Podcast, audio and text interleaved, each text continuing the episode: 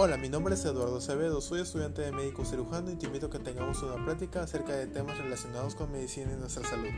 Tengamos una plática casual como si fuéramos dos conocidos platicando sobre temas de fútbol o de política, pero en este caso sobre nuestra salud. ¿Por qué es importante?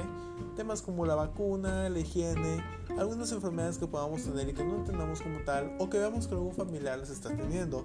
También aprendamos un poquito y de manera sencilla qué podemos hacer cuando veamos que alguien se está cayendo o está muy acalorado o con mucho frío.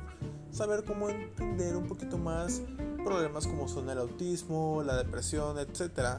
Tocaremos temas un poquito sensibles, algunos un poco más fáciles, pero pues ampliemos un poquito nuestros horizontes y entendamos un poquito más acerca de nuestra salud.